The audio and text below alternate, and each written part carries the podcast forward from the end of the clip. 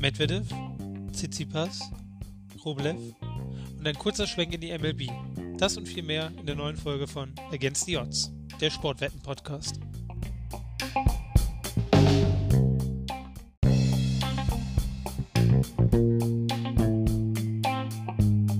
Diego Sebastian Schwarzmann kämpfte. Diego Sebastian Schwarzmann gab alles.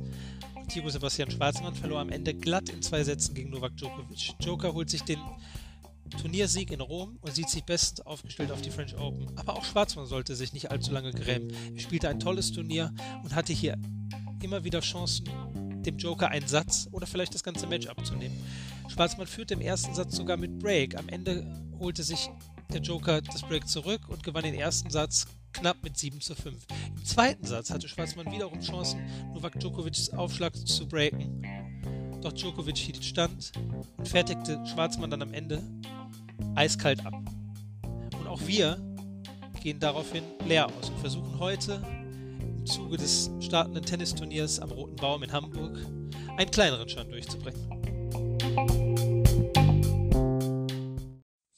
Medvedev wird hier erfolgreich in die Vorbereitung für die French Open starten wollen. Denn das hier ist ein offizielles ähm, Vorbereitungsturnier der French Open, die am kommenden Sonntag schon in Paris starten. Das nächste Grand Slam steht jetzt schon vor der Tür. Verrücktes Tennisjahr. Und Daniel Medvedev wird hier sich in Form spielen wollen. Und ich denke, das würde er auch erfolgreich gestalten. Daniel Medvedev ja der Spieler, der sich über die letzten zwei Jahre konstant in der ATP-Weltrangliste nach oben spielen konnte, jetzt ein Top-5-Spieler ist und immer wieder für Schlagzeilen sorgte. Leider immer nicht nur sportlicher Natur. So war es doch Medvedev, der auch bei diesen eben jenen French Open vor zwei, drei Jahren ähm, negative Schlagzeilen auf sich zog, als er eine Oberschiedsrichterin mit Münzen bewarf, weil er sie für korrupt hielt und äh, ihr vorwarf, das Spiel negativ zu seinen Missgunsten zu beeinflussen. Und ja, Medvedev hier trifft auf den jungen Franzosen Hugo Humbert. Und Hugo Humbert hat eigentlich auch sämtliche Anlagen, um konstantes und erfolgreiches Spiel und eine erfolgreiche Tenniskarriere aufzubauen, ist aber noch relativ unerfahren auf äh, dieser Ebene.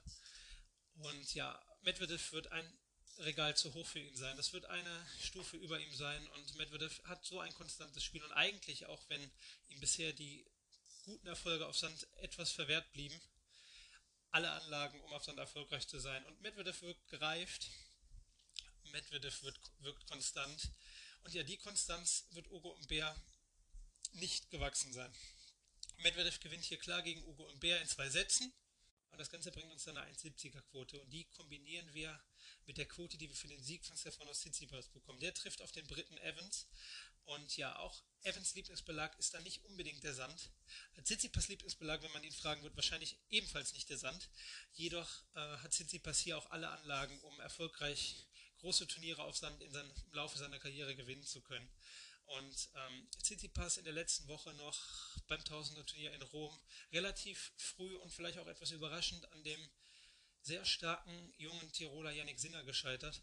Immer wieder blitzte aber die Fähigkeit von Tsitsipas auf dem Sand auf. Er hatte ein bisschen mit seinem konstanten Aufschlag zu kämpfen oder besser gesagt mit der Inkonstanz seines Aufschlags und auch ein bisschen das richtige Timing auf Sand zu finden. Ja, die Umstellung hat in den letzten Wochen für einige Absätze gesorgt, denn viele Spieler, die in Amerika gespielt haben, die in den USA bei den US Open dabei waren, hatten Schwierigkeiten mit dem abrupten Wechsel, den man ja sonst in normalen Tennissaisons nicht erlebt von Hartplatz auf Sand zurück.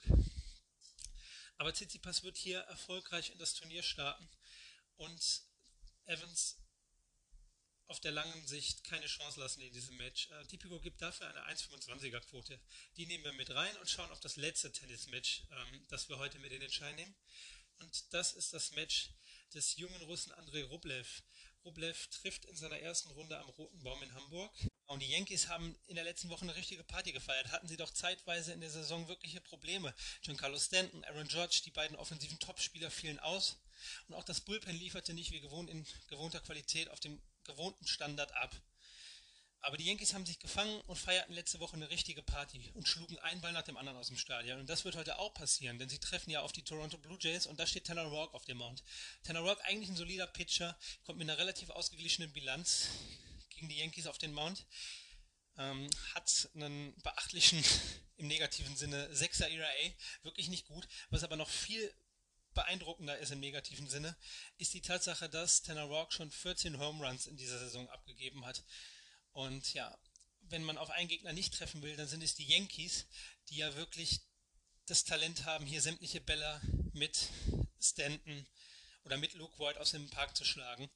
Und ja, dazu kommt dann noch, dass der beste Yankees-Pitcher heute auf dem Mount steht mit Garrett Cole. Der hat über die letzten zwei Spiele eine beeindruckende ERA von 0,9 zu Buche stehen, gibt also über die letzten zwei Spiele im Durchschnitt pro sieben Innings 0,9 Runs nur ab.